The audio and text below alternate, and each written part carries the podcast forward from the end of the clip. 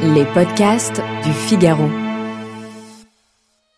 Est-il encore possible de croire en un avenir meilleur alors que les démocraties sont ébranlées en leur sein Alors que l'inflation rend de plus en plus difficile la possibilité de remplir son panier de courses? Comment profiter de notre existence terrestre alors que le thermomètre ne cesse d'augmenter, les glaciers de fondre et les mers de monter? Peut-on encore se réjouir dans un monde ravagé par les crises.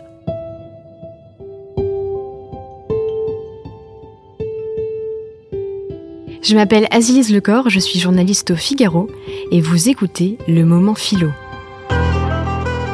Dans cet épisode, nous allons parler de la joie dans l'éthique de Spinoza. Dans le langage courant, la joie est une émotion vive, souvent accompagnée d'un sentiment de plénitude, éprouvé par l'individu lorsque ses désirs et ses besoins sont satisfaits. La joie se distingue donc du plaisir par sa durée et son intensité, mais aussi du bonheur, qui est davantage un idéal.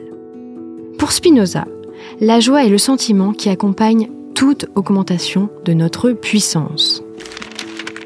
Par joie, j'entends une passion par laquelle l'esprit passe à une perception plus grande. Qu'est-ce qui nous rend joyeux? Le fait d'exprimer pleinement qui je suis. Qu'est-ce que cela signifie? La joie naît de la maîtrise de soi. Face aux circonstances, il faut apprendre à maîtriser nos émotions et les excès de violence qui peuvent en découler.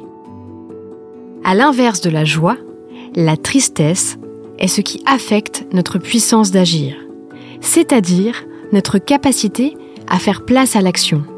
Or, nous dit Spinoza, pour accéder aux ressources du corps et de l'esprit, il est nécessaire d'agir sur les obstacles d'ordre personnel, mais aussi d'ordre structurel. Selon le philosophe, il existe deux sortes de joie. La joie passive, elle vient des objets extérieurs à nous-mêmes. Prenons un exemple. Vous êtes amoureux. Eh bien, selon Spinoza, cette joie est illusoire. Pourquoi? Parce que vous êtes heureux grâce à un objet extérieur. En effet, cette joie ne dépend pas de vous-même, mais d'un autre. Si votre ami cesse de vous aimer en retour, votre monde s'écroule. La joie active, elle, naît de la raison et repose sur le rayonnement de notre identité profonde. Cette joie profonde est la seule à nous permettre d'atteindre une forme de béatitude. Ainsi, nous sommes agités de bien des façons par les causes extérieures, et, pareil au flot de la mer agité par des vents contraires, nous flottons, inconscients de notre sort et de notre destin. Pour connaître cette joie active, il faut prendre certaines habitudes.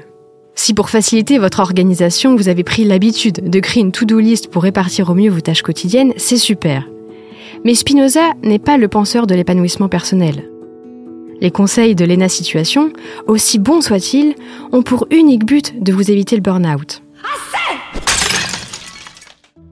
Avec Spinoza, il s'agit de se demander suis-je en train de me faire happer par les circonstances? Comment y échapper et conformer mon âme à mon être? Suis-je vraiment fidèle à qui je suis? Nous pouvons être heureux tout le temps, traverser les difficultés grâce à l'exercice profond de la raison. Tel est l'enseignement de Spinoza. Encore faut-il croire aux béatitudes terrestres. La joie, c'est aussi ce que peut procurer la philosophie, quand elle ne nous plonge pas dans des questions existentielles trop angoissantes. J'espère vous en avoir apporté un peu avec ces moments philo. Il est désormais temps pour moi de vous dire au revoir car de nouveaux horizons m'attendent ailleurs. Merci pour votre écoute fidèle. Et surtout, continuez d'écouter les podcasts du Figaro sur lefigaro.fr et sur toutes les bonnes plateformes d'écoute.